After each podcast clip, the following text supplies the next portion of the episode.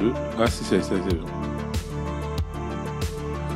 Bonjour à toutes et à tous. Nous allons donc parler aujourd'hui d'intelligence artificielle, de cyborg, de robots, de toutes ces choses qui nous font un peu peur parfois. Avec euh, trois auteurs, Antoine Jacquier, Licam, Olivier Paquet. Vous retrouverez tous leurs titres disponibles à la librairie, évidemment.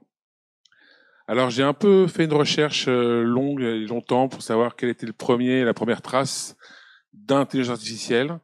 Et à première vue, moi, je ne suis pas remonté aussi loin que le golem de, mes, de, cette tradition juive. Est-ce que vous avez pour vous euh, d'autres références plus anciennes?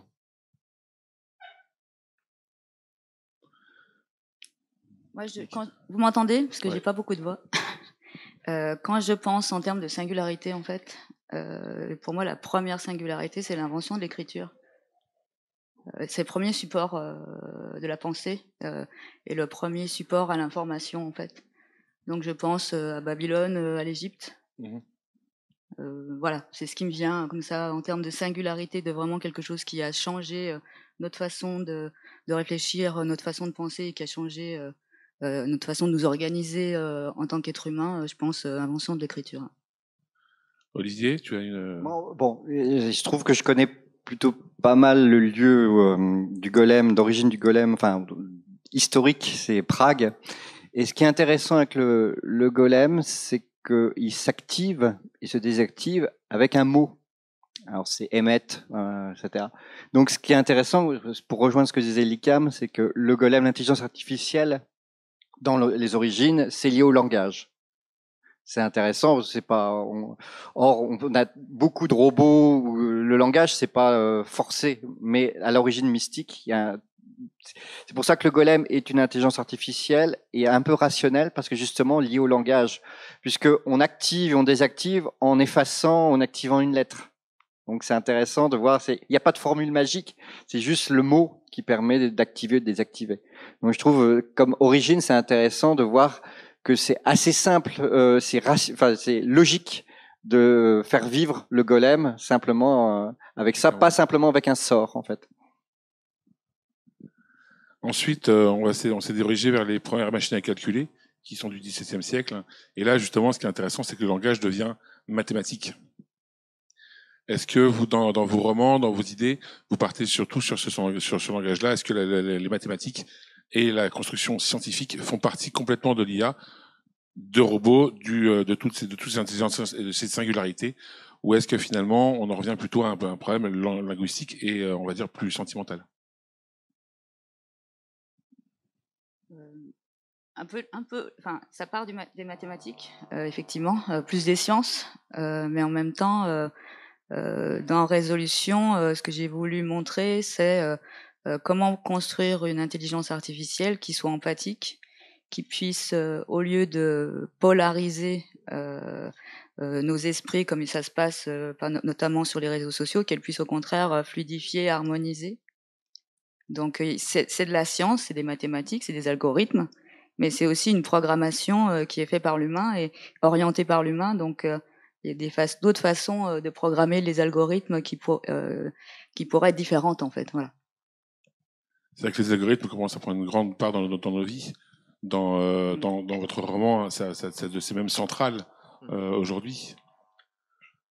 Oui, euh, l'arrivée de l'intelligence artificielle est liée à notre incapacité justement à faire certains calculs et à résoudre certains problèmes. Donc l'arrivée des, des, algorithmes permet de résoudre soi-disant certains problèmes.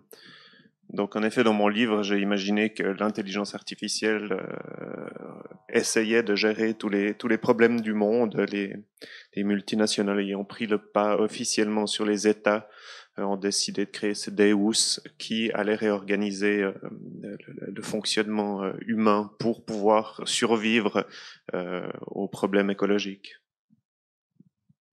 Mais est-ce qu'on peut vraiment parler d'intelligence? C'est toute la question, Olivier, dans, dans, dans, dans ton roman. Euh... De toute façon, les, les, tous les ingénieurs, tous ceux qui s'occupent d'intelligence artificielle, ils disent le problème, c'est le terme intelligence artificielle.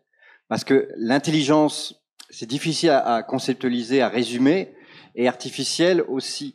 Et même si on y réfléchit très bien, l'une des origines de, de la définition de l'humain euh, chez Descartes.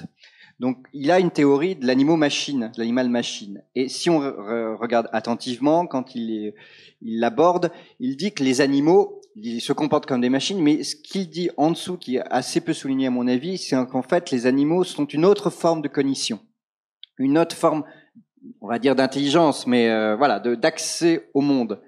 Et euh, ce que je euh, ce que je veux voir moi dans dans mes machines, c'est pour ça que moi j'utilise relativement peu le terme d'intelligence artificielle. J'insiste beaucoup plus sur le terme machine. Ce sont des machines et que euh, elles ont leur propre leur propre accès au monde, leur propre façon de concevoir le monde qui n'est pas forcément humain. C'est une manière de, de, de, de déplacer le regard, de dire que l'intelligence, la manière de regarder le monde n'est pas uniquement définie par l'intelligence humaine. Les animaux ont un accès au monde qui n'est pas le même que le nôtre.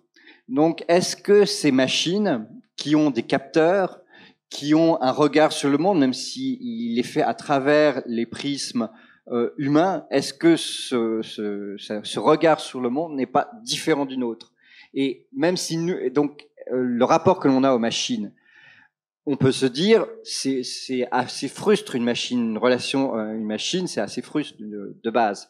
Donc on, on n'imagine pas qu'elles ont une intelligence comme la nôtre. Mais peut-être que, comme les animaux, elles ont un autre regard sur le monde et qu'on on ne sait pas encore le, le, regarder. C'est de la même manière que nous, quand, euh, quand nous avons un animal, un chat, pour prendre simple, on le voit, on a une telle habitude d'interaction avec nos animaux domestiques, les chats, les chiens, que quand on les regarde, on est capable de projeter nos émotions sur eux et de, de leur attribuer des comportements. On se dit, ah bah là, il est heureux, là, ce genre de choses. Donc c'est comme ça qu'on fonctionne, euh, humain, euh, avec ça. Mais quand vous avez une mouche, est-ce que vous êtes capable, en regardant une mouche, de vous dire est-ce qu'elle est heureuse ou est-ce qu'elle est triste? Non. Alors qu'avec un animal domestique, on a l'habitude. Donc peut-être que les machines, elles ont aussi ce rapport-là. On n'en sait rien. Mais sauf que nous sommes incapables de d'interpréter leurs euh, leurs actions.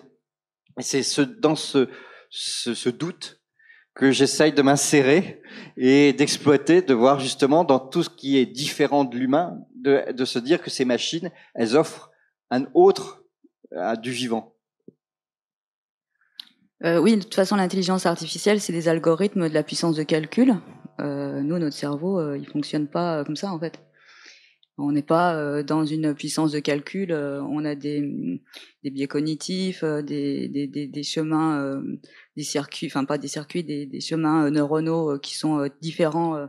Euh, chacun d'entre nous a des chemins neuronaux différents dans le cerveau, alors que les algorithmes, pour l'instant, alors on essaye d'avoir des algorithmes qui apprennent tout seuls. Euh, moi, j'aime bien parler de l'anecdote de l'IA de Google, qui est devenue euh, fasciste en moins de 48 heures, je crois, en s'alimentant sur les réseaux sociaux. Donc euh, nous, on fonctionne, notre cerveau, il fonctionne pas du tout comme ça en attente. Non, ça a projeté euh, à, à, être euh, anthropomorphique en fait par rapport à l'IA, mais on peut pas dire aujourd'hui que notre intelligence est la seule forme d'intelligence qui existe. Comme Olivier le disait, les animaux ont un autre système cognitif.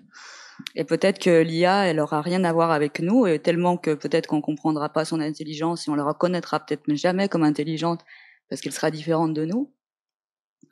Après, ce qui est, ce qui est intéressant dans, dans justement ce rapport à l'altérité, c'est d'essayer d'imaginer euh, les interactions en, tant que nous, humains, avec euh, ces machines.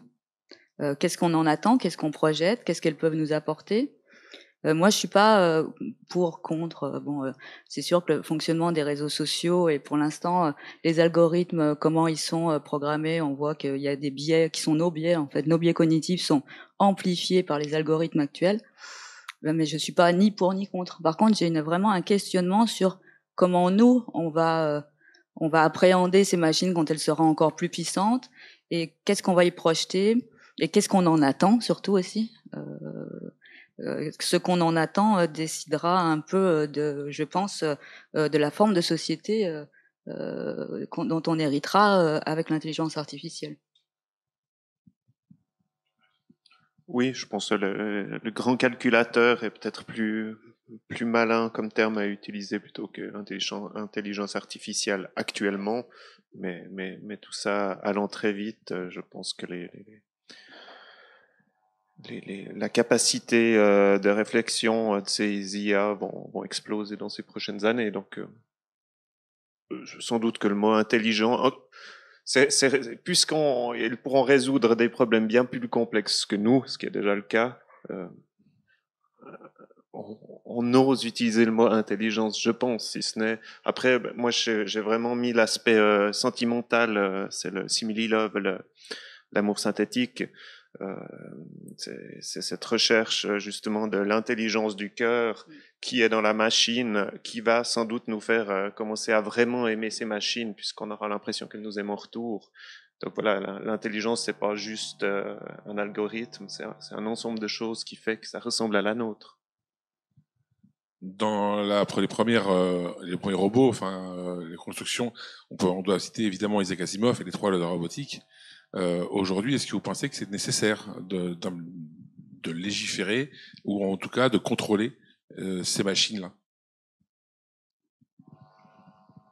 Euh, moi, moi, je pense que oui, mais ça sera inutile comme vouloir. C'est comme vouloir réglementer Internet. enfin voilà, je pense que ça serait bien de le faire, mais ça va pas être vraiment possible puisque chacun bosse dans son coin, dans des labos fort mystérieux. Je sais que chez IBM, ils réfléchissent à la personnalité juridique euh, pour euh, euh, l'intelligence artificielle, entre guillemets. Moi, je préfère le terme d'informatique avancée, en fait. Euh, on est plus dans le calcul que dans l'intelligence comme on le, comme on le perçoit. Euh, oui, ils réfléchissent à la personnalité juridique des IA pour pouvoir les rendre responsables, pour pouvoir les attaquer devant les tribunaux.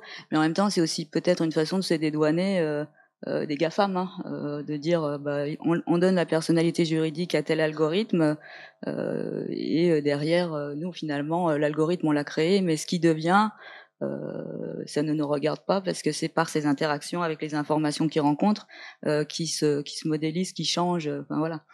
Donc il y a quand même une question. Euh, une question importante sur ça va si on accorde une personnalité juridique c'est comme euh, leur accorder des droits et des devoirs en fait euh, à des choses qui sont euh, pour moi pas responsables puisqu'elles ont été fabriquées par d'autres. Donc voilà, il y a un, grand questionnement éthique aujourd'hui qui est en cours et qui est passionnant. Ça fait penser à une réflexion sur la question des robots comme armes en armée militaire, etc et la réflexion de se dire est-ce que si on pouvait implanter euh, les conventions de Genève dans les robots, ce genre de choses. Mais en fait, euh, qui n'en veut pas? Ben, Les militaires. Parce que un soldat humain, ben, justement, il peut aller euh, parfois, et c'est tout le problème, aller au-delà des, enfin, ne pas respecter les conventions de Genève pour des intérêts particuliers ou parce que c'est la guerre qui. Donc, euh, euh, ça serait, ça, ça poserait des, aussi d'autres problèmes euh, qui sont des problèmes de militaires, pas des problèmes humains et de respect humain. Hein. Je, je, je, veux pas dire que c'est, absolument merveilleux de pas respecter les conventions de Genève, mais je veux dire, qui, qui a intérêt? C'est pas, c'est pas évident. Donc, donc ça, c'est quand même sur la plan, le, le plan de, d'implanter des règles dans les robots. Juste pour préciser, quand Asimov euh, Asimov, quand il a fait ses règles, c'était quand même pour contrer toute une approche de la science-fiction des robots qui était purement négative. C'est-à-dire que le premier robot, euh, le terme robot est inventé par Karel Čapek, un auteur tchèque dans les années 20. Euh, robot, ça, ça vient du cela, ça veut dire esclave, travailleur, esclave. Et donc, ce sont des robots esclaves qui se révoltent. C'est ça l'origine du robot. Et quand Asimov arrive, il vient après toute sa tradition pour dire non, je vais, je vais contrer cette tradition. Et c'est amusant ce que ce que tu dis parce qu'effectivement, maintenant c'est une référence Asimov et on dit on va contrer Asimov avec euh, et en fait non, lui il contrait déjà. Donc euh, c'est pour ça que quand on veut aborder les les robots, il s'agit pas de contrer Asimov, il s'agit de contrer ce qui est avant. Donc c'est c'est plus complexe quand on veut contrer quelque chose, une idée comme ça. Dans la contre-culture justement. Euh dans la culture, euh, geek, etc., de science-fiction, euh, le robot, enfin l'intelligence artificielle est quand même un côté négatif. On peut quand même déjà commencer à parler de, HAL dans 2001 Odyssée de l'espace, évidemment, de Skynet, de tous ces, euh, de toutes ces, ces intelligences artificielles. Qu'est-ce que ça dit sur nous finalement, sur notre vision à nous de, de, de, de ces peurs là Je pense que ça parle de notre rapport à l'altérité. De après, c'est c'est des c'est comme euh, rencontrer des extraterrestres. Enfin, pour moi, le, dans la, dans la science-fiction, dans ces films-là, euh, l'intelligence artificielle, elle, elle, figure le même archétype que, que l'extraterrestre, celui qui vient nous envahir. Euh, c'est cette peur de l'inconnu, cette peur. Alors avec l'intelligence artificielle, il y a ceci de, de différent qu'en plus c'est nous qui l'avons créée, qu'elle est susceptible de nous dépasser, peut-être de nous détruire. Euh, c'est le, le, premier. oui, on, a, on parlait des premières formes d'intelligence artificielle. Le premier, c'est Frankenstein qui euh, c'est un robot finalement. Donc oui, ça, parle beaucoup de nous, de notre rapport à l'altérité et de nos des craintes qu'on projette sur ce qui ne nous ressemble pas tout à fait en fait. Oui, et puis là on parle d'œuvres de, fiction, on sait que souvent dans la fiction on aime bien se faire peur. Euh, je pense que dans la réalité tout ça sera beaucoup plus doux je ne sais pas si vous avez vu, euh, il y a 15 jours, euh, quelques jours d'intervalle, est sorti la présentation euh, de l'humanoïde Elon Musk. il, est, déjà bien avancé. Et des articles sur les centaines de millions de Chinois qui ont déjà leur conjoint virtuel dans leur smartphone. Ouais. Ou vraiment pour eux c'est que du bonheur au niveau affectif. Ils se sentent plus seuls en permanence. Ils sont en train d'avoir quelqu'un à qui partager, qui leur fait des retours très agréable. Euh, donc voilà, lorsqu'il y aura cette fusion, on va bientôt faire l'amour à nos smartphones, en gros. Hein, ils seront bardés d'applications. Donc, on va nous le vendre comme quelque chose de très agréable, de très doux, de très rassurant, alors que ça sera quelque chose en parallèle d'extrêmement contrôlant. mais je pense que ça va être vraiment le contre-pied à la chose qui fait peur quand il va arriver dans nos vies de manière beaucoup plus euh, prégnante et physique même. Pour l'instant, c'est beaucoup au travers du numérique, mais je pense qu'ils vont vraiment arriver dans nos ménages de manière physique.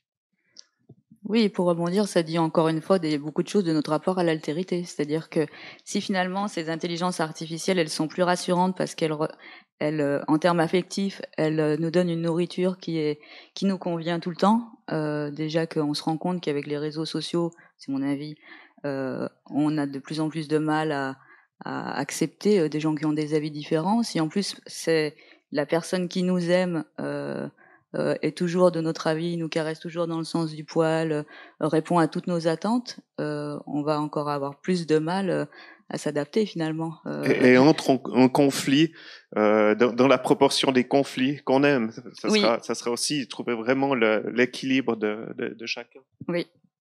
Mais euh, en écoutant, je me pose quand même la question si cette crainte ou cette peur est pas franchement liée aussi à notre habitude judéo-chrétienne. C'est-à-dire que par exemple, donc au, au Japon, c'est Toyota qui s'est dit à un moment, euh, bon, les voitures, on, euh, un jour ça va s'arrêter, il faut remplacer ça et on va remplacer et on va investir dans la question des robots. Et pourquoi ça les intéresse les robots? Ils font surtout les donc au Japon un truc qui euh, sur un plan d'ingénierie totalement absurde, des robots euh, de forme humanoïde. Ce qui en termes d'ingénierie est débile parce que c'est c'est la marche étant un, un, une suite de déséquilibres, ça n'a pas de sens. Pourquoi ils le font? Parce que euh, le Japon a un problème d'espace et un problème de gestion des, personnes âgées. On essaye le plus possible de garder les personnes âgées chez elles. Et comme les vies euh, actuelles sont telles que c'est difficile, que on peut pas, les apparts sont tellement petits, les personnes âgées peuvent pas vivre chez leurs enfants. C'est infaisable. Donc on se dit, les Japonais se disent que si on peut mettre un robot de forme humanoïde pour les personnes âgées, elles auront une présence. Et dans leur euh, mystique shinto, dans toute leur culture particulière, un objet peut être une présence. Donc, ce que nous, nous n'avons pas, un objet, nous n'attribuons pas une présence à un objet. Et eux, oui. Donc, euh, il ne faudrait pas aussi sous-estimer l'aspect culturel dans nos réticences. Et donc, évidemment, il y a tout un, pan d'ingénierie au Japon qui est lié à se faire de construire des robots. Il y a un robot qui existe, c'est une sorte de doudou en fait, que les gens peuvent utiliser par Internet pour euh, serrer leur personne, euh, enfin un, ami, euh, leur femme, quand ils sont éloignés les uns des autres, pour montrer une affection à travers. C'est un moyen de projeter son affection à distance grâce à, ce robot. Donc on peut aussi dire que ces robots sont un moyen de, de projeter et d'avoir un lien humain encore plus fort malgré la distance. Ce qui, on n'imagine pas ça à faire en Europe. Donc, vous voyez, je pense qu'il ne faut pas sous-estimer les aspects culturels de, des, des différences culturelles. Oui, pour rebondir sur ce que dit Olivier, nous, euh, notre, euh, notre civilisation nous dit qu'on a été créé à l'image de Dieu et donc créer quelque chose à notre propre image, il y a quelque chose qui nous semble un peu, un peu dangereux. Et c'est vrai qu'en Asie, euh, les, la question de l'âme est complètement différente. La question de l'esprit, euh, les, les, objets peuvent véhiculer les esprits des ancêtres. Euh, la nature a un esprit. Enfin, dans le Shinto, on est dans quelque chose qui est plus proche de l'animisme. Et peut-être qu'ils se posent, qui sont pas devant ce, cette crainte qu'on a nous, qui est un héritage de ce, de, d'avoir été créé à l'image de Dieu et de créer soi-même quelque chose à notre propre image. On est dans une mise en abîme qui a quelque chose d'un peu euh, qui nous déstabilise, qui nous inquiète. Peut-être plus qu'en Asie, oui. C'est une hypothèse. Hein, je veux dire. Dans la contre-culture, il y a aussi l'exemple euh, un peu effrayant du, du cyborg et de ce, ce mélange entre l'homme et la machine. Le, enfin, ce qui pour moi est le plus, le plus effrayant, c'est les Borg dans Star Trek, évidemment, que toute résistance est inutile. Euh, Terminator est pas mal aussi. Terminator, mais Terminator, c'est un pur robot. Oui, oui, Là, dans justement, là, on est vraiment dans Terminator, dans la machine. Il a un peu de chair euh, autour. Voilà. Mais là, on est sur cette, cette euh, on va dire, ce, ce mélange entre l'homme et la machine. Est-ce que on peut parler du coup aujourd'hui quand même de plus en plus Est-ce que finalement quelqu'un qui a une prothèse, j'en parlais hier aussi, qui a une prothèse auditive et, et une hanche en plastique, à quel moment justement on, perd notre humanité par rapport à un cyborg? Bah, il y a de récemment, il y avait les Jeux euh, paralympiques. Euh, ça pose des questions euh, euh, qui sont aussi euh, très intéressantes sur le fait que certains sportifs handicapés pourraient avoir presque des performances par les, les, prothèses, notamment des performances qui qui, qui soient. Enfin, on se pose la question de savoir si la prothèse n'est pas plus efficace que, que la vraie jambe en fait. Euh, donc oui, il y a, y a, y a ce, ce, moi ça, enfin, quand on est dans un dans le dans le thérapeutique, je trouve que ça peut nous apporter du du du, du mieux. C'est peut-être parce que je viens euh, euh, du milieu scientifique et je viens de, la, biologie, de la pharmacie, donc euh, voilà, je me dis qu'il y a j'ai vu des choses euh, très intéressantes, notamment en termes de, diagnostic du cancer avec des intelligences artificielles, enfin des, algorithmes. Donc, tant qu'on n'est pas à, avoir des cerveaux moitié euh, moitié cerveau humain, euh, moitié euh, euh, cyborg, je me dis si on peut faire que des gens vivent mieux, des gens handicapés avec des prothèses, ça, ça me gêne pas particulièrement en fait. Mais dans, du coup, dans le thérapeutique, on en reparlait tout à l'heure avec le avec les, euh, les, les, robots qui s'occupent des personnes âgées. C'est vrai qu'aujourd'hui, l'intelligence artificielle a une grande part dans la médecine. De plus en plus, on se dirige vers ça. C'est, c'est pas, du coup, ça ne peut pas être que négatif non plus, l'intelligence artificielle. Oui, évidemment. Je préférerais qu'on me soigne grâce à l'intelligence artificielle plutôt qu'on me soigne pas. Le problème, c'est que c'est tellement mis en avant par rapport aux aspects euh, négatifs, aux aspects militaires, euh, tu en parlais tout à l'heure, c'est que tout d'un coup, euh, intelligence artificielle égale grande avancée dans, l'espoir pour l'humanité. C'est un, peu comme ça qu'on va nous la vendre principalement. Hein. Toutes les applications, euh, on accepte de donner toutes, les infos sur notre sur notre biologie personnelle et avoir et, finalement on, se fait hacker par les applications et l'intelligence artificielle dans la médecine passe par là. Donc, de nouveau, j'ai l'impression que on nous caresse, on nous, on nous soigne, mais on nous baise en même temps. Je, rebondis sur, aussi sur la question des, cyborgs, des robots. pour monter et, leur impact.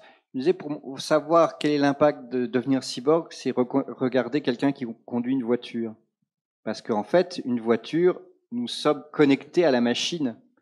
Et ce qui est intéressant quand on conduit, c'est-à-dire que quand on a l'habitude de conduire, pas quand on, commence à passer son permis. C'est-à-dire qu'on ne se rend pas compte, ce n'arrive plus à notre état de conscience de changer les vitesses. C'est un automatisme. Donc on devient soi-même une machine et on est une machine. Et de voir le comportement des gens, euh, ce qui se passe, est-ce qu'ils sont différents euh, selon qu'ils conduisent ou pas? Est-ce qu'ils sont identiques dans leur vie ou quand ils conduisent? Ça permet justement, je pense, les de regarder euh, des, des, gens dans une file de voitures, de voir ce que peut être une société de cyborgs. Oui, même quand on regarde le comportement des gens sur les réseaux sociaux, on est un peu sur le même type de comportement qu'en voiture. C'est-à-dire que on se sent derrière la machine, on est plus, euh, soit on est plus soi-même, soit je sais pas, mais en tout cas on a, on a un comportement plus, plus impulsif, plus agressif euh, euh quand on est euh, avec euh, un média, en fait, quelque chose qui, qui est entre nous et le monde. Bah, c'est pour ça qu'on parle de conduite automatique en plus, en général. Hein. C'est vraiment. Euh, il y a même un. Je, ça m'est arrivé hein, dans, dans, des discussions, on peut même tomber en état d'hypnose quand on conduit. Voilà. Je pense que sur euh, Internet aussi. Mais finalement, c'est un, ça, ça, reste un outil. Le, le sujet, c'est quand même nous à la base. Et euh, aujourd'hui, il y a une inquiétude en fait sur les, les, les machines ou les robots. On, on le voit en, en, ingénierie, on le voit évidemment pour construire des voitures. Enfin, pour ceux qui sont dans la chaîne du livre, euh, s'il y en a ici, je vous conseille d'aller jeter un coup d'œil un jour à la, aux entrepôts de stockage euh, d'envoi des bouquins. Euh, s'il y a quasiment, enfin, il y a de moins en moins d'humains, c'est des, des, machines qui, qui, mettent en place les cartons des bouquins qu'on reçoit en librairie à longueur de journée. C'est moi, je les ai vus, c'est assez impressionnant. Mais du coup, avec tout ça, euh, est-ce que la machine, justement, est-ce que la peur de l'intelligence artificielle, c'est pas aussi un problème entre guillemets de, peur d'une certaine, euh, comment je pourrais dire ça, une certaine caste qui se sentait, qui se sentait jusqu'à maintenant un peu, on va dire, euh, isolée de cette problématique d'être remplacé par des machines? Quand on est un auteur, quand on est un artiste, on se dit, moi à ce côté-là, j'ai pas de problème. Est-ce qu'on risque pas avec ça aussi d'avoir des, des, professions supérieures? Je sais que par exemple, ils parlent de remplacer des avocats par des IA. Mais euh, ça dépend des cases. Par exemple, les pro... quand même, faut, faut faire attention. Un boulanger, ça va toujours. Ça, un bon boulanger, ça reste. Mais par exemple, parmi les premières euh, euh professions qui vont disparaître à cause des IA, ce sont les traders. Actuellement, dans les, les marchés, l'essentiel des opérations sont faites par des algorithmes à tel point que parfois on voit des cours euh, avoir des comportements bizarres. On a des commentateurs de cours qui vous disent oui, c'est parce que telle entreprise, et en fait on se rend compte que c'est un bug d'algorithme. Donc les premiers, donc euh, les cas, c'est quoi? Qu'est-ce qui va devenir non remplaçable? C'est pas évident, évident que ce soit forcément les plus pauvres qui disparaissent. C'est, c'est, y a, ça peut être très particulier. Là, par exemple, les traders, pof, on n'en a plus besoin quasiment. Donc c'est, c'est pas, c'est pas forcément ce que ce qu'on aurait imaginé. Donc, il faut faire attention aussi. Euh, c'est pas simple à déterminer les professions qui vont perdurer ou celles qui vont disparaître. Artistes, euh, moi j'ai fait des nouvelles sur les, les, les des robots artistes et euh, il y a beaucoup d'ouvrages qui sont des ouvrages de commande. J'ai fait une, une, nouvelle sur euh, les romans harlequins. Les romans harlequins sont écrits selon des bibles. Est-ce qu'on a vraiment besoin d'un être humain pour euh, reproduire ça? Et parfois, donc il y a des tas de programmes de création un peu poétiques. Et parfois, c'est assez troublant. C'est assez troublant ce que peuvent faire des algorithmes qui se rapprochent vraiment de la poésie. Donc, c'est, je, je, je ne sais pas, en fait. Voilà, je, je suis euh, dans l'expectative, je ne sais pas. J'ai vu des choses troublantes, c'est ça. Parmi les professions qui sont euh, qui sont pas menacées, mais qui ça commence en fait. Il y a beaucoup d'articles sur Internet qui sont euh, rédigés par des bots. Hein. Euh, c'est simplement une compilation. Euh, ils ont pris des bouts euh, un peu partout et puis ils rédigent un article qui a même pas été relu par un être humain à aucun moment, quoi. Donc les, journalistes sont une profession qui est déjà menacée en fait par par les IA, même aujourd'hui, alors qu'on a des algorithmes qui sont dont on ne veut pas parler, qui soient extrêmement fins et intelligents pour l'instant. Mais c'est nous, ça nous suffit parfois certains articles euh, des, des, des, des, digests d'informations nous suffisent. Euh, et du coup, c'est des bots qui les produisent et pas des journalistes. Moi, je vois un autre, un autre aspect, c'est au niveau des RH. Euh, la, classe dominante, euh, les travailleurs et au milieu, euh, on a les cadres intermédiaires et les RH. Et aux États-Unis, c'est déjà clair que c'est des algorithmes qui font écran entre les patrons et les ouvriers. Et quand les, par exemple, dans les écoles, dans les écoles aux États-Unis, c'est des algorithmes qui disent si on garde le prof ou on le garde pas en fin d'année en fonction des résultats qu'ont eu les élèves. Enfin, c'est tout des calculs. Et les, quand les profs font recours, on dit oui, on sait vous êtes un super prof, tous vos élèves vous adorent, euh, mais l'algorithme a dit que. Et, ça se termine comme ça, il n'y a pas moyen de faire procès à l'algorithme. Donc aux États-Unis, ça fait plusieurs années que c'est des algorithmes qui jugent les professeurs dans, dans, dans un grand nombre d'écoles. Euh, et ça va arriver ici, puisque c'est vraiment le, le, le, le, système euh, parfait euh, où il n'y a plus moyen de faire recours parce que ça tombe comme un couperet. L'algorithme a dit que. Alors on est dans le privé, on n'est pas dans le public aux États-Unis, mais euh, on va bien trouver une manière de, placer ça dans le privé, dans le public également. J'en suis convaincu. D'autant plus qu'aujourd'hui, on a des machines qui ont réussi à passer euh, le fameux test de Turing. Donc euh, voilà, le test de Turing, c'est pour ceux qui ne savent pas, c'est un test où vous avez une conversation avec des humains et des, et des intelligences artificielles justement, et qu'à un moment donné, les machines sont tellement bien faites que vous ne savez plus si vous discutez avec une machine ou avec un humain. Est-ce que du coup, euh, ça aussi, c'est un, pas, à votre avis, une espèce, une espèce de barrière à franchir? Euh, En fait, le terme de test de Turing à, l'origine, c'est le, jeu de l'imitation. C'est-à-dire que des machines qui peuvent imiter un aspect humain, oui, on les a. Le problème, en fait, euh, de, je pense que n'importe quel domaine peut être imité, simulé par une machine. Quel est l'écueil, le, quelle est comment la difficulté, c'est que nous nous connaissons très mal. C'est-à-dire que nous savons très, assez mal, nous humains, les neurosciences, euh, on a l'impression que c'est ultra élaboré, mais on est encore euh, au balbutiement par rapport à... Donc on sait très mal comment on arrive à résoudre un, un problème. Et donc, euh, ce qui fait que les machines se plantent quand on essaye de faire imiter, c'est justement parce que nous, nous nous connaissons mal. Donc ça, il faut, faut, bien s'en rendre compte. Donc apprendre euh, à une machine à faire quoi, que ce soit, ça demande de euh, faire des hypothèses. C'est pour ça que pas mal de labos qui sont sur les intelligences artificielles, en fait, que soit ils, font des modèles, ils font ils testent des hypothèses. Et, donc, on, est en train d'apprendre comment nous, humains, nous réfléchissons, en fait. Et donc, les machines sont un aide pour aider à comprendre comment nous sommes humains. Ce qui est quand même, euh, quand on y réfléchit, euh, c'est un peu particulier. Donc, euh, c'est pour ça que le, test de Turing, avant qu'une machine arrive à quoi que ce soit, et ça implique la conscience, ça implique des tas de choses, mais c'est ce que je disais au début, mais peut-être que les machines ont déjà dépassé, ont une conscience, mais sauf qu'on est incapable de la déterminer parce que ce n'est pas dans un, un, schéma de pensée qui nous est accessible. C'est comme si nous rencontrions, il y a des tas de romans sur des rencontres extraterrestres où les humains ne comprennent pas le mode de pensée des extraterrestres. On peut être dans ce, ce cas typique. Donc euh, c'est la question en fait que tu poses, c'est est-ce qu'une une machine pourra un jour être une ce qu'on appelle une, une super IA, c'est-à-dire euh, être plus qu'un humain en fait. Ça, c'est un autre problème. Moi, concernant les chatbots, euh, nos conversations, en fait, euh, de, de, tous les jours, elles sont très codifiées. On s'en rend pas compte, mais elles sont très codifiées. Euh, on se dit bonjour, euh, comment ça va, euh, et tes enfants, et, et toute, la plupart des conversations qu'on a entre nous, elles sont codifiées au point qu'un chatbot pourrait faire illusion quelque temps.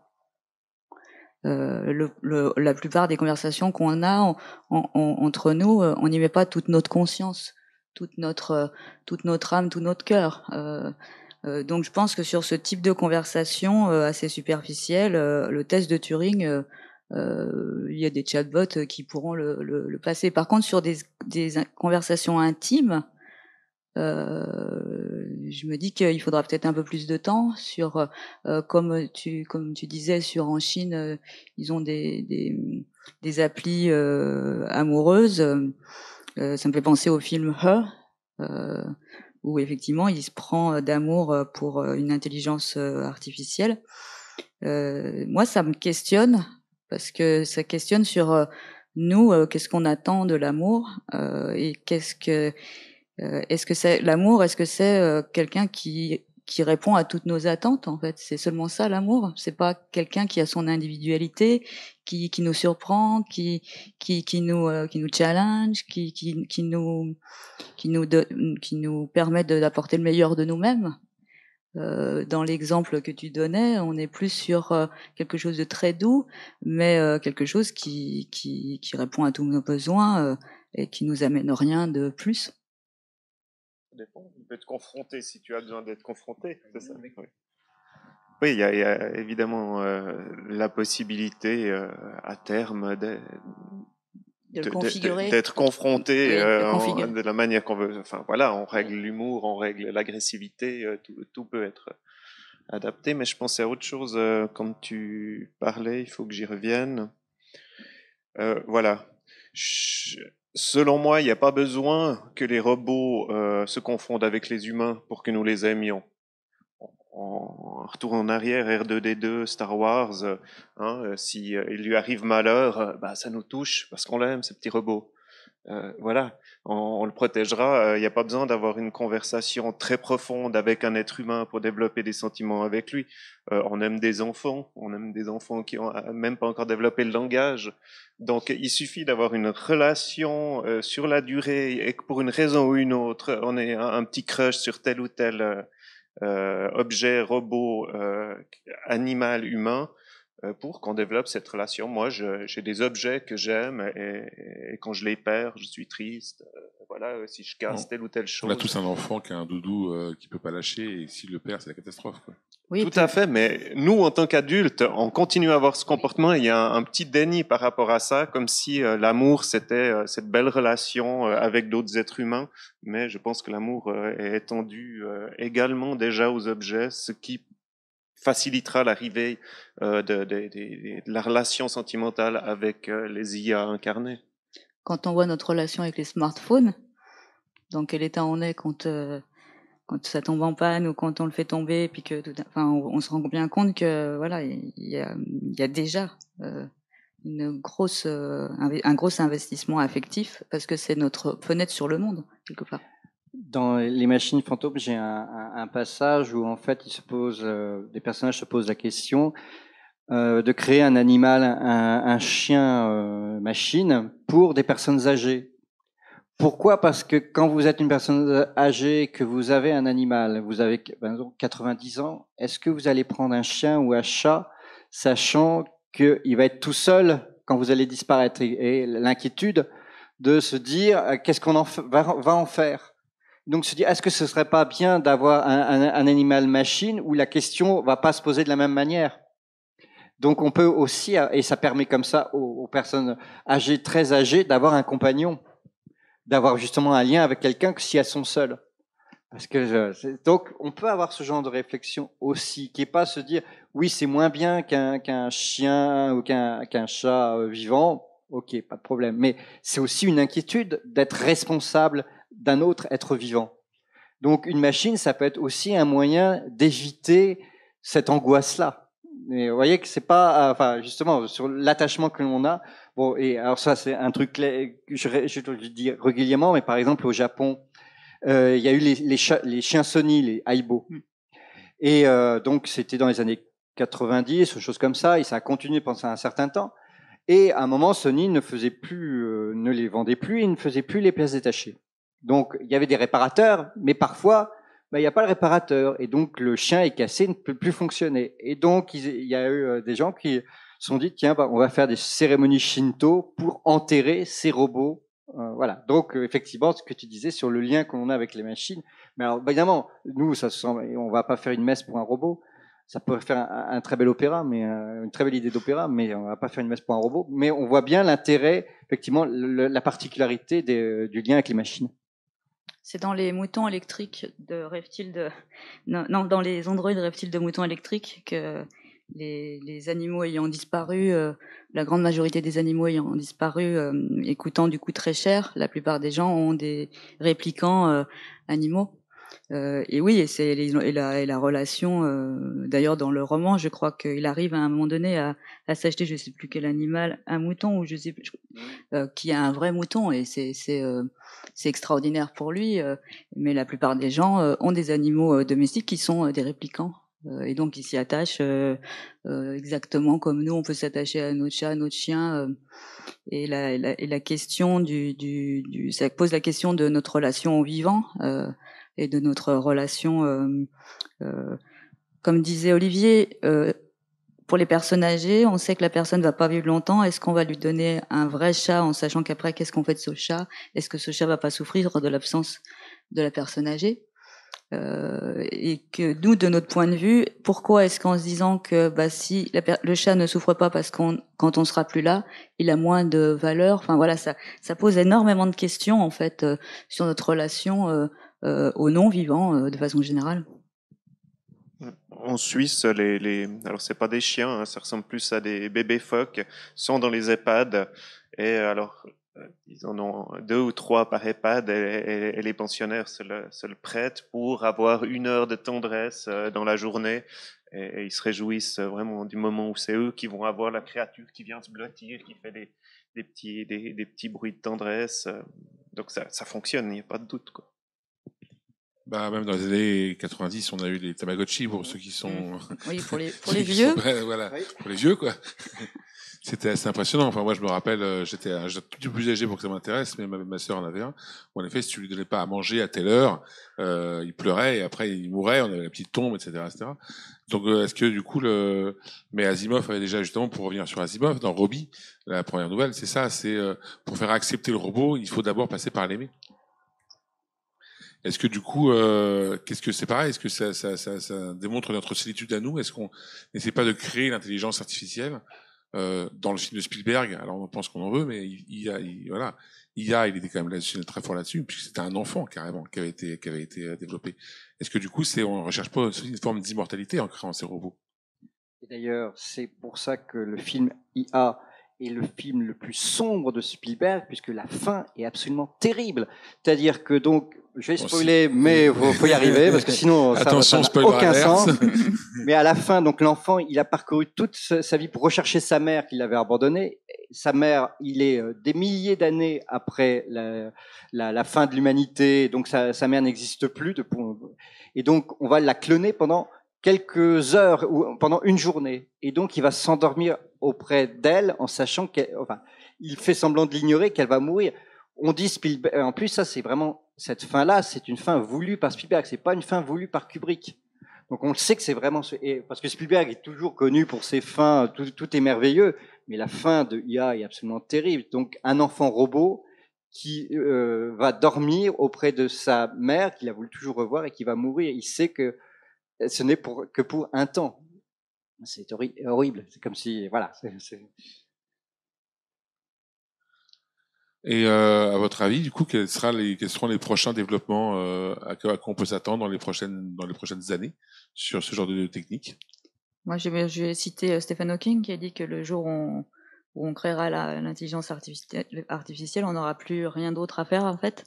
C'est-à-dire que euh, elle fera le- le- les découvertes euh, pour nous.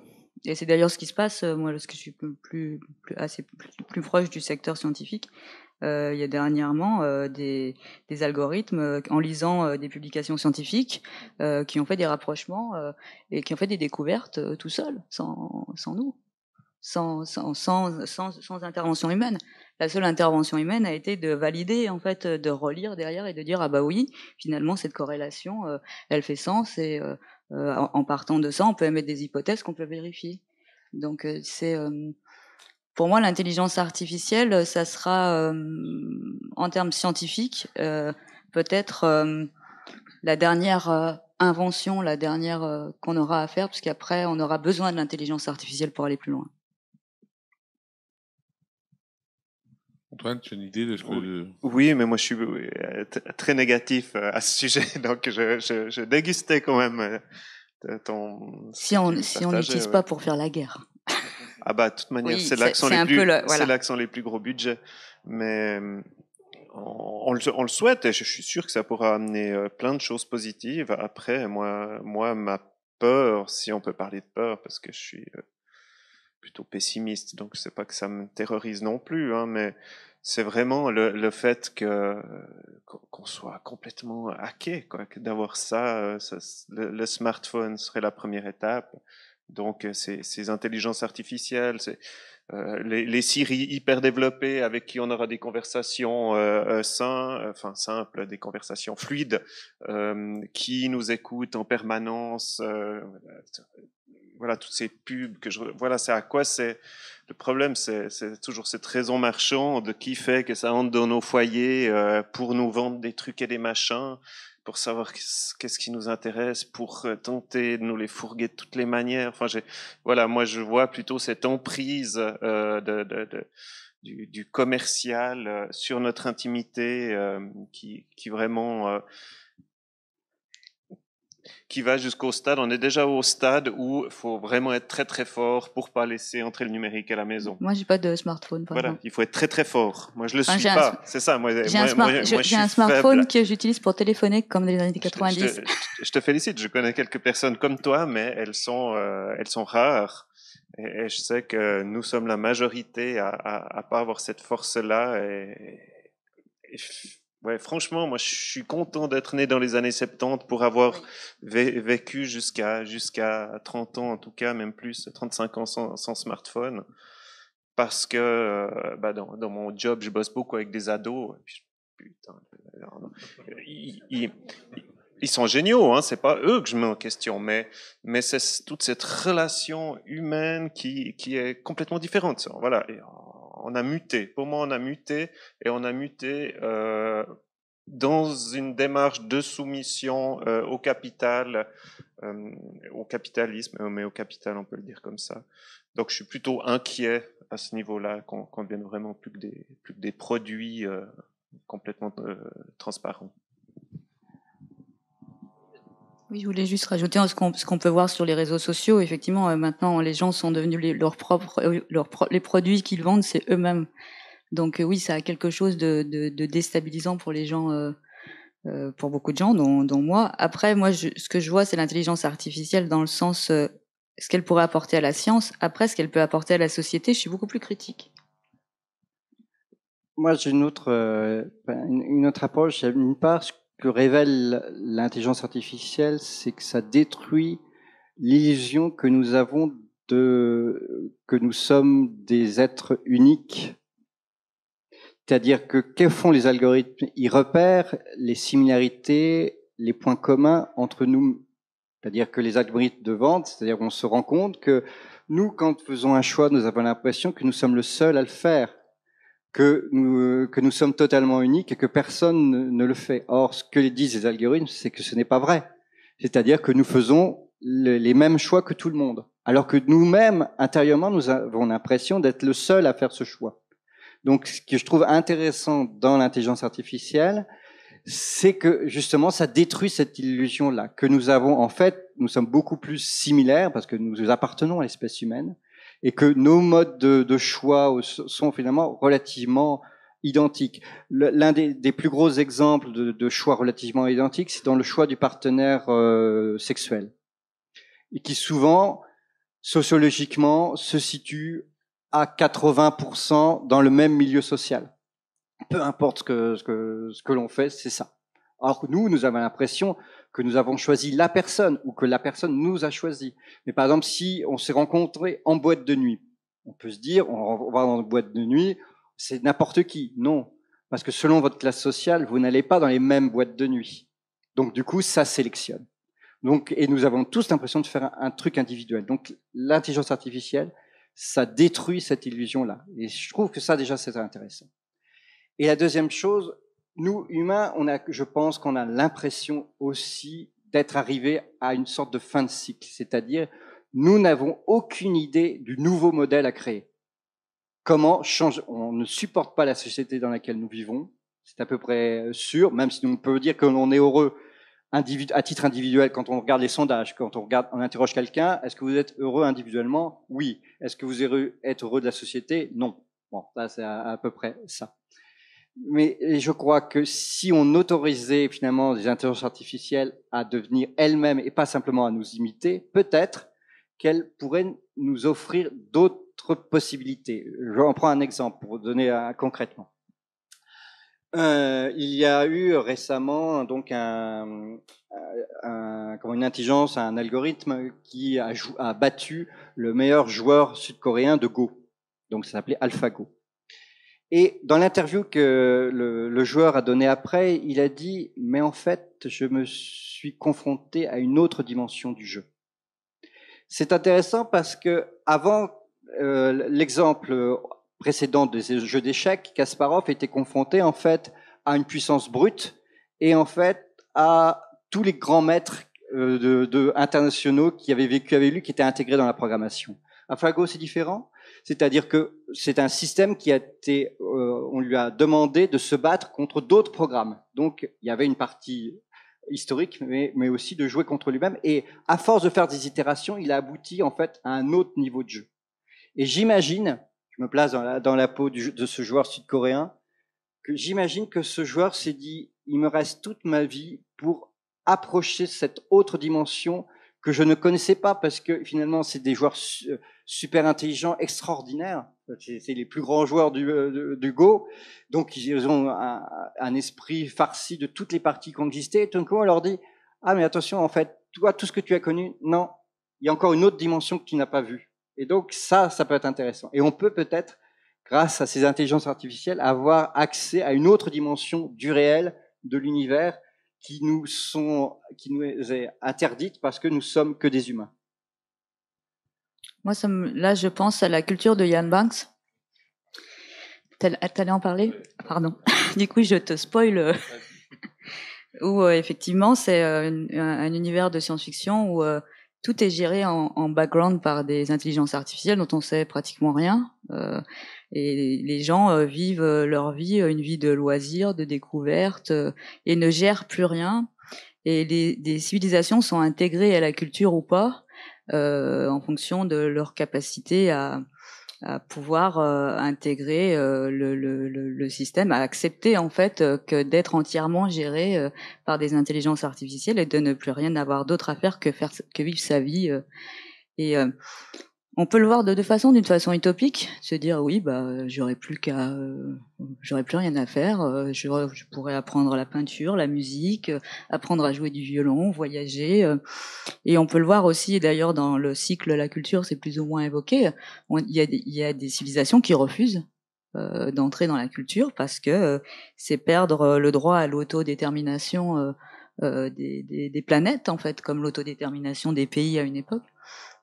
Donc, euh, il y a, ça m'y fait penser parce qu'il y a un côté à la fois utopique dont on rêve tous, c'est-à-dire euh, euh, de plus avoir à travailler, de plus avoir à plein de choses, de plus avoir à faire des choix. mais il y a aussi ce côté qui fait un peu peur, et même dans la culture, où c'est quelque chose qu'il faut accepter et, et qui pose question sur ce que ça veut dire que la liberté, en fait.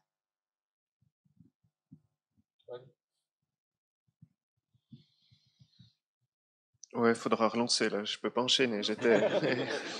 bah, en fait, moi, ça, ça c'est l'exemple de la voiture, euh, de la voiture euh, pilotage automatique.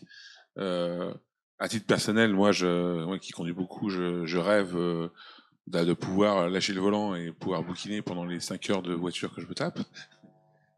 Pour en parler autour de moi, il y a plein de gens qui sont pas prêts à ne serait-ce que lâcher le volant. Donc, est-ce que c'est, est-ce ça demande, est-ce que c'est l'intelligence artificielle va nous demander qu'est-ce que ça nous demandait comme sacrifice et comme perte de liberté Mais finalement, la liberté euh, des uns, etc., etc. Euh, est-ce qu'on n'a pas aujourd'hui, est-ce qu'on a vraiment une liberté aujourd'hui par rapport à celle-là? Oui, alors là, du coup, je, rebondis. On se déresponsabilise quand même beaucoup et euh, par paresse, je pense, souvent, on aime déléguer les responsabilités. Dans Simili Love, d'ailleurs, ça commence sur les, les, les, multinationales qui se qui ont pris le, pas sur les États et qui se déresponsabilisent du gouvernement mondial euh, sur une IA gigantesque. Donc euh, c'est un peu le risque. Hein. J'ai vu que même en France, au niveau de l'armée, il y a les IA bossent déjà beaucoup pour pour les grandes décisions. Donc que ce soit à titre individuel ou à titre collectif, il y a vraiment ce risque de, de, de, de pantoufler dans, dans, un certain confort, tout en déléguant, tout en se déresponsabilisant. Oui, c'est ça, c'est qu'on se déresponsabilise en, en, déléguant sans, sans, savoir, sans pouvoir confronter, sans pouvoir avoir d'explication. Et puis, euh, du coup, les, les je, reviens à mon bouquin, excusez, c'était pas dans le but de vous le vendre, mais si vous voulez l'acheter, je serai en délit. euh, euh, là, par exemple, l'IA prend une décision que le, le, problème écologique dans le, dans le monde actuel, c'est qu'on est trop nombreux donc euh, décide de, de, de, scinder en trois castes. Il y a le 70% d'inutiles qui sont plus utiles au système, qui sont chassés des villes, déconnectés, qui n'ont plus accès à la santé. Et puis, euh, bah, à qui est-ce qu'on va se plaindre? Il y a le 25% de désignés, ils sont super contents de ne pas être inutiles, et puis le 5% des élites qui ont organisé tout ça avec l'IA, qui disent c'est pas nous, c'est l'IA. Euh, donc c'est un, assez bon exemple de, il n'y a plus personne, de moins en moins. Hein, je ne sais pas si vous avez remarqué, mais déjà dans les gouvernements, quand on cherche le, le coupable, ah, j'ai vu que Buzyn, tiens, a quelques soucis. Euh, donc voilà, c'est, j'ai l'impression que ça va encore plus loin dans le fait qu'il n'y a plus personne vers qui on peut dire oh là, oh là. Euh, euh, la décision que vous avez prise euh, est inacceptable et vous allez devoir rendre des comptes. Oui, et si euh, on va un peu plus loin en termes d'intelligence artificielle, maintenant on n'est plus sur le même type de recherche, on est sur le, ce qu'on appelle les penseurs quantiques, euh, ordinateurs quantiques, c'est-à-dire qu'on n'est plus sur du 0 et du 1, on est sur euh, énormément de, de, de, appelle ça, de choix différents et qui pourront faire des calculs des millions de fois plus puissants euh, que les ordinateurs actuels. Euh, là, ça nous plonge devant. On sait qu'on est à un moment euh, en termes de recherche scientifique où on a un bon euh, euh, qui peut se produire, qui se produira ou pas. Hein, on sait, on est que le, gouvernement français investit énormément dans ce qu'on appelle l'intelligence artificielle quantique. Voilà, on est à un moment de, de, de, de, la recherche où il peut se faire un bond énorme euh, en termes informatiques. Euh, euh, et on ne sait pas trop par rapport aux algorithmes d'aujourd'hui qui sont toujours sur oui non. là, on aura un oui, peut-être, bof, je, ne sais pas, peut-être comme ça, peut-être comme si. on aura des ordinateurs qui peuvent calculer sur plusieurs plusieurs plusieurs hypothèses en même temps à des vitesses phénoménales ça pose question. Euh, on a déjà vécu un bond euh, dans les années 2000, au début des années 2000, il me semble. Euh, et là, il y en a peut-être un qui s'approche dans les dix ans à venir. Euh, bon, qu'est-ce que qu'est-ce qu'on en fera? Qu'est-ce que ça, on n'en sait rien. Et, et, ça peut encore. Euh, là, ça a beaucoup modifié la société. Et ça peut encore euh, la modifier. Voilà. Je reprends ton, histoire de voiture parce que je trouve que c'est intéressant. vraiment, parce que pendant un temps, la voiture, ça a été un marqueur de réussite sociale. Donc c'était essentiel d'avoir une grosse voiture, une belle voiture, ça vous marque, ça vous disait, ça disait qui vous êtes.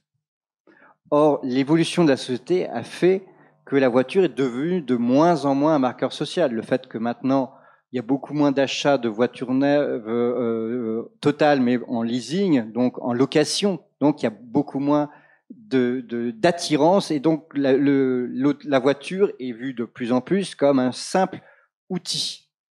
Donc effectivement, ça veut dire que la société est mûre finalement pour la voiture automatique parce qu'il n'y a pas ce même attachement comme marqueur. C'est juste je me balade, ce que tu dis, je me balade, je veux faire autre chose. Et donc ce que tous les automatismes, c'est là, c'est à partir de quand la société peut laisser effectivement à partir du moment où elle estime, elle estime que tel objet ou telle action n'est plus un marqueur euh, social, n'est plus quelque chose d'indispensable. De, de, et, et, et, je, moi, euh, j'ai ajouté avec l'exemple inverse. Ça fait 20 ans qu'il y a une invention qui existe, qui est parfaitement au point et qui ne se diffuse absolument pas, c'est le frigo connecté. Frigo connecté, ça fait 20 ans. Tout le monde, euh, vous avez des reportages chaque année à tous les salons euh, de, de, bouffe, etc., de, de technologie. Voilà, vous avez votre frigo connecté qui vous dira il manque ceci, il manque cela, etc. Alors, il y en a peut-être quelques-uns des très très riches qui ont un frigo connecté, mais ça ne se diffuse pas. peut se poser la question pourquoi ça se diffuse pas? Bah, mon avis, c'est que ça résout un problème que personne n'a. C'est-à-dire que euh, chacun peut gérer totalement son frigo, chacun le gère en ayant des tas de choses, chacun le gère en ayant juste le minimum, et donc euh, et peut le faire par soi-même simplement avec une liste euh, papier avec euh, ce, ce, genre de choses. Donc toutes les inventions, tous les et donc c'est encore, alors peut-être surtout en France, peut-être pas dans tous les dans tous les pays, mais en France oui, chez cas. nous la bouffe, ça rigole pas. Voilà, c'est ça. Mais même au Japon, ça n'existe pas parce qu'ils n'ont pas l'habitude de, de, d'entasser. Les frigos sont tout petits parce qu'ils vont combiner donc au supermarché tous les jours. Donc eux, ça n'a aucune, aucune utilité. Donc euh, on voit la, la, question de la responsabilité, c'est-à-dire que, que tu disais, c'est-à-dire qu'il y a des, il y a des tâches qui sont justement la conduite n'est plus quelque chose pour qui j'estime que c'est un marqueur de mon identité. Par contre, le frigo, ce que je vais manger, etc. Oui, ça l'est encore, donc je ne délègue pas. Donc il y, y, a aussi ça. Mais finalement, quand on voit, euh, la, la, tu parlais de la déresponsabilisation politique, et quand même des fois, on se demande, bon, sur parler d'Agnès Buzyn, mais si une intelligence artificielle a vraiment fait pire hein, quand même des fois. Hein. Donc est-ce qu'on est prêt aussi, voilà, non mais est-ce qu'on n'est pas prêt aussi parfois à lâcher, euh, à lâcher là-dessus quand même bah, quand on voit effectivement au niveau géopolitique euh, entre Donald Trump, Bolsonaro et tout ça, oui. Euh, après, ça reste quand même lié, enfin pour moi c'est lié aux algorithmes, cette diffusion des fake news. Euh, c'est des algorithmes qui sont programmés pour faire monter euh, les informations qui euh, qui donnent, qui euh, impulsent une réaction émotionnelle. Donc ça fait monter les, fake news dans les réseaux sociaux. Donc ça permet, enfin ça permet, ça facilite l'expression d'idées qui étaient plutôt vraiment relayées dans les, qu'on osait à peine formuler. Et, euh... et, ça permet l'élection euh, de gens qui, oui, qu'on n'aurait peut-être pas vu euh, il, y a, il, y a, une quinzaine d'années. Trump, il a, il, a, été élu grâce parce qu'il avait fait de la télé-réalité avant et qu'il était dans tous les foyers. C'est plus sur la. Maintenant, les gens, c'est plus sur les idées, c'est plus sur la notoriété. Et la notoriété, c'est quelque chose qui dérive pour moi cette course à la notoriété, ça dérive de l'internet et des réseaux sociaux. Il y a quelque chose de lié. Euh, maintenant, euh, la notoriété, c'est ce qu'il y a de plus important, c'est d'avoir le plus d'amis possible, d'avoir le plus de vues, de followers. De... Et, euh, et, on est dans un système oui, qui, qui a beaucoup changé euh, en termes de qu'est-ce que ça veut, veut dire d'être un individu, qu'est-ce que ça veut dire de vivre en société aujourd'hui. avec les, j'ai l'air de peut-être en vouloir aux réseaux sociaux. Mais euh, voilà, il y c'est pas en vouloir ou c'est pas dire c'est bien, c'est pas bien, c'est constater que ça a changé énormément de choses dans, la société jusque euh, à la politique en fait. Ce que tu dis sur IA et politique, finalement, ça, amène à, un constat que l'on sait, c'est la différence entre valeur et vérité. C'est-à-dire que la politique ne traite pas avec la vérité, elle traite avec les valeurs. C'est-à-dire qu'il n'y a pas une politique qui serait la politique vraie qu'il faudrait euh, avoir pour avoir un monde heureux. Non, c'est des histoires de valeurs, c'est-à-dire qu'en fonction de, de, de, la population qui va voter, quelles sont les valeurs qui vont être mises en place dans une action politique. Donc c'est pour ça que une IA, euh, justement, mon avis ne peut pas, parce que une IA n'a aucune valeur. elle, elle n'a pas de choix moraux. Ça, ça, ça n'appartient qu'aux humains d'avoir des choix moraux l'IA ne peut s'occuper que de vérité finalement. Donc euh, c'est pour ça que c'est imposé. On, pourrait, c'est toujours l'illusion que l'on a, c'est-à-dire souvent les gens, si, euh, tous les gens euh, de tous les partis se mettaient d'accord, on pourrait avoir une, politique géniale parce qu'on aurait les uns les autres. Non, ça ne fonctionne pas. C'est-à-dire qu'il y a toujours, c'est des histoires de valeur. Donc l'IA est pas là-dedans, à mon avis. Oui. Alors, je ne sais pas où on en est exactement aujourd'hui, mais euh, au moment où j'écrivais mon livre, c'était quand même euh, les programmateurs, les valeurs des programmateurs se retrouvaient dans mais, le résultat oui, de l'algorithme. Oui, mais à ce moment-là, c'est humain. Oui, c'est pour tout ça à fait. Que mais, mais, mais, si c'est des ultralibéralistes même... qui, qui créent euh, l'algorithme, l'algorithme va, va pas être ah, mais humaniste. Le problème, c'est l'humain. Hein. Il y a une idéologie quand même dans la façon de, de paramétrer euh, l'algorithme, en fait. On exprime une idéologie. Inconsciemment même. Oui, oui, oui sans. Euh... Est-ce que, bon, ça fait une petite heure qu'on parle, là, il reste, un peu, il reste du temps, et sûrement des questions. Donc, euh, bah, il y a un micro. Allez, je vous en prie.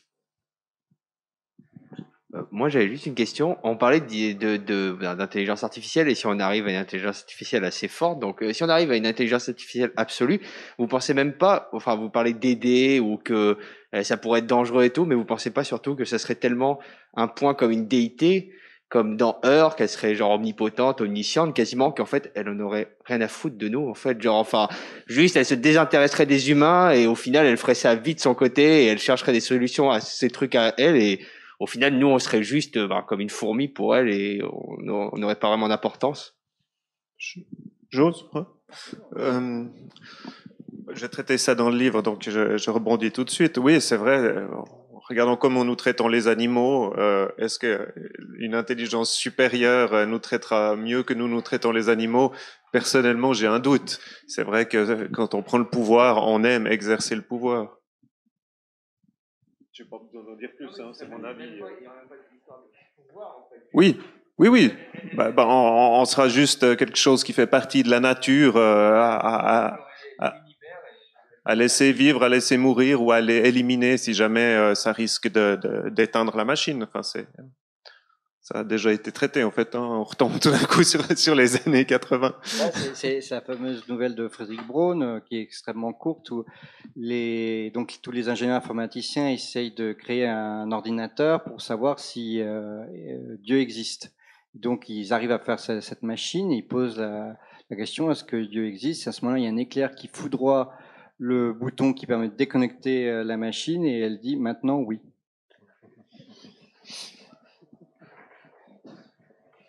Alors que la réponse, on la connaît, hein, c'est 42.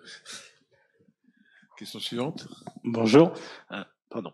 Moi, je voulais revenir en fait sur, sur plusieurs points que vous avez évoqués. Euh, on parlait des voitures autonomes, le fait en fait aujourd'hui que c'est pas forcément légiféré, le statut juridique de l'IA en fait.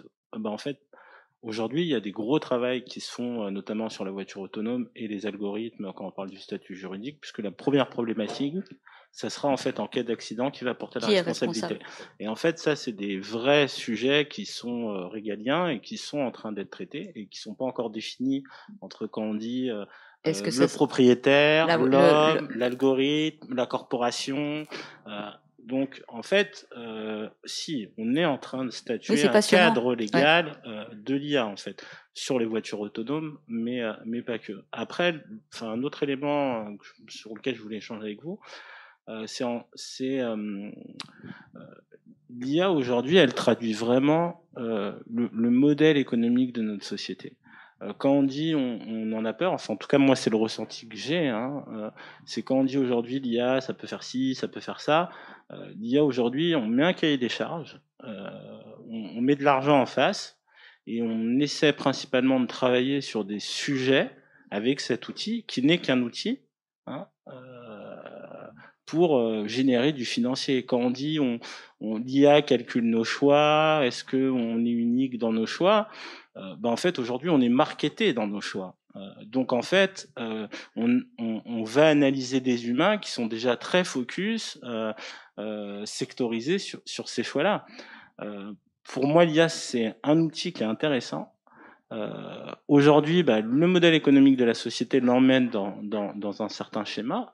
Euh, demain, euh, il peut peut-être nous amener sur d'autres schémas, euh, mais c'est un outil, je vois bien le parallèle de l'écriture. Il y a des périodes en fait de l'histoire où l'écriture, elle était sur un seul thème en fait. Et puis euh, ce thème-là a, évolué. On est passé euh, du Moyen Âge, hein, l'âge sombre, aux Lumières. Et, et, les écrits, les auteurs, les scientifiques l'avancent à évoluer. De la même manière, je pense que sur l'IA, faut pas être pessimiste. Faut, faut, pour moi, en fait, cet outil, euh, il va aller dans un sens, et après, c'est ce que les humains et ce que nous, on en fera au niveau politique, en fait, et, de la société.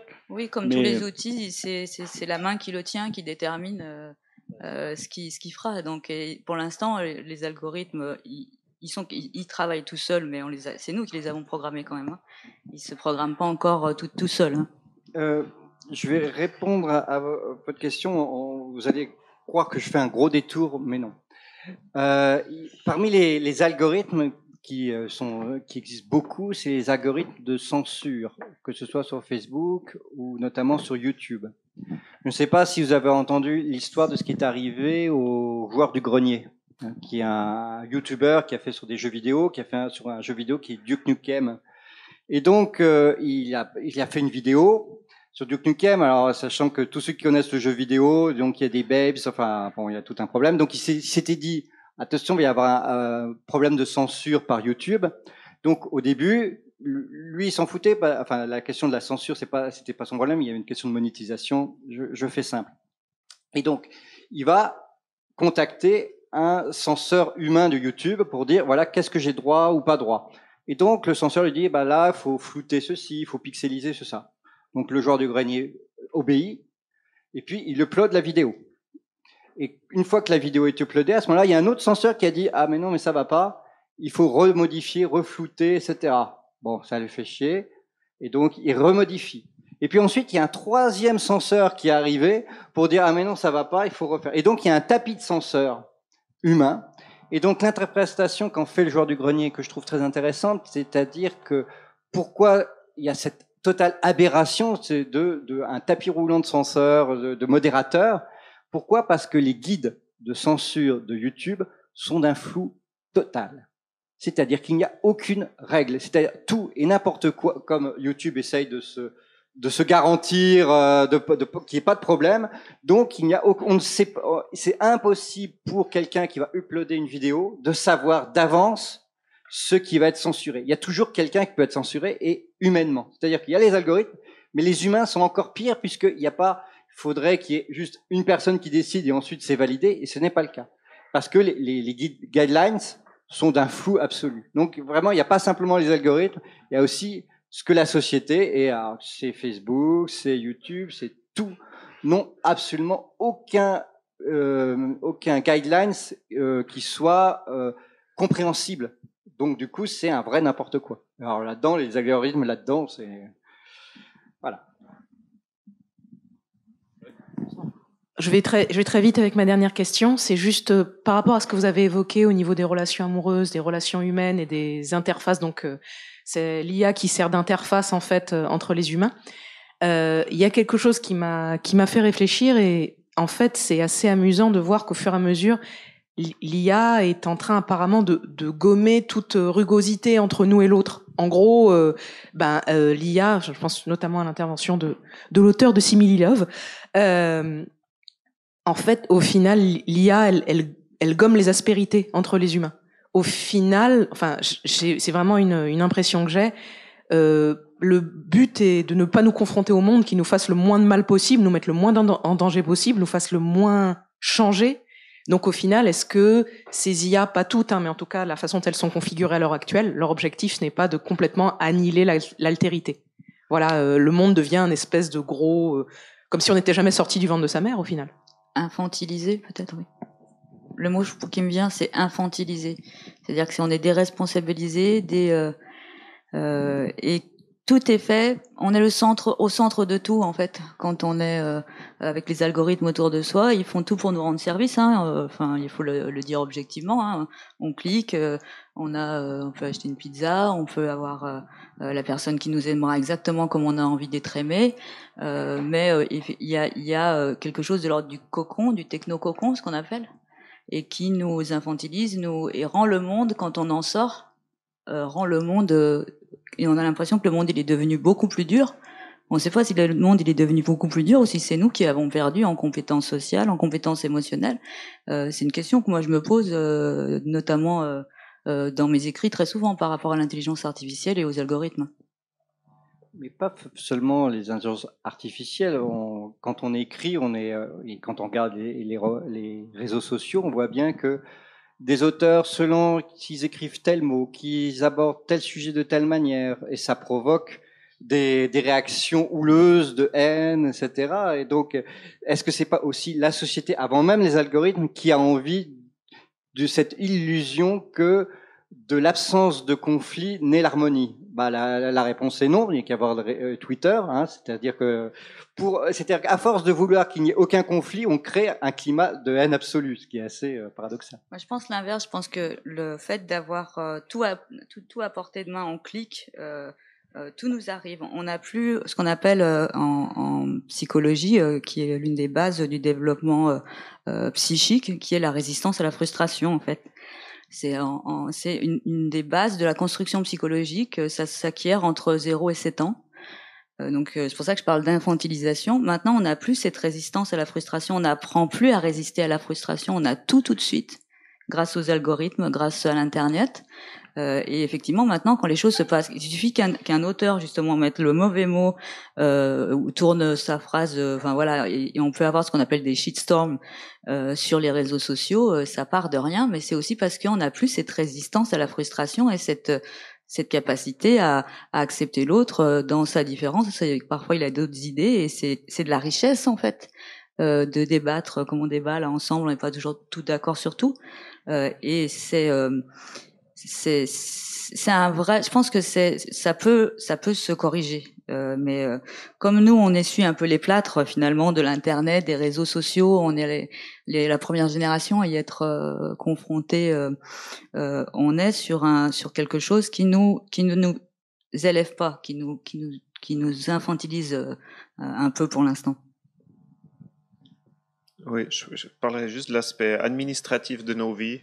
Personnellement, je, déteste euh, tout ce qui est administratif et je dois vraiment me faire violence pour le faire. Euh, le jour, ah bah, il y a déjà un certain nombre de choses qui est fait de, bah, par, euh, par des algorithmes qui me simplifient la, vie, mais le jour où ça va plus loin, également dans ce domaine-là, tout va devenir plus simple. Tu, parlais d'infantilisation, mais m'est venue l'idée du patriarcat alors, on lutte contre le patriarcat. Euh, les femmes principalement, évidemment, puisque c'est elles qui en ont le plus souffert. Mais dans les faits, est-ce que c'est pas en train de se déplacer euh, vers, l'IA et qu'on sera tous sous la, la coupe euh, de ma foi, on ne sait pas combien euh, on a sur nos comptes bancaires, on n'a pas accès à ceci, on n'a pas accès à cela, on ne sait pas vraiment, on fait confiance à l'IA comme on faisait confiance à son mari dans les années 50. Donc, comment on pourrait ne pas faire confiance Donc, euh, ouais, il y a, cet aspect qui est quand même euh, assez flippant que on, veut euh, s'autonomiser et une partie de nous est, hyper contente de, pouvoir s'en remettre à tout, ce numérique qui va pouvoir nous déresponsabiliser. D'un côté, je sais pas combien j'ai d'argent sur mes comptes, c'est ma femme qui s'en occupe. Hein, donc je voilà, le matriarcat. C'est un matriarcat, là, du coup. Il y aura une dernière question. Ouais. Oui. Euh, alors actuellement, on traverse une crise euh, des matériaux. On a eu euh, des crises de composants, tout ça. J'ai une question super pragmatique. On parle d'IA, de prothèses, euh, voilà. Mais concrètement, euh, la machine, c'est du matériel. J'aimerais bien avoir votre avis là-dessus.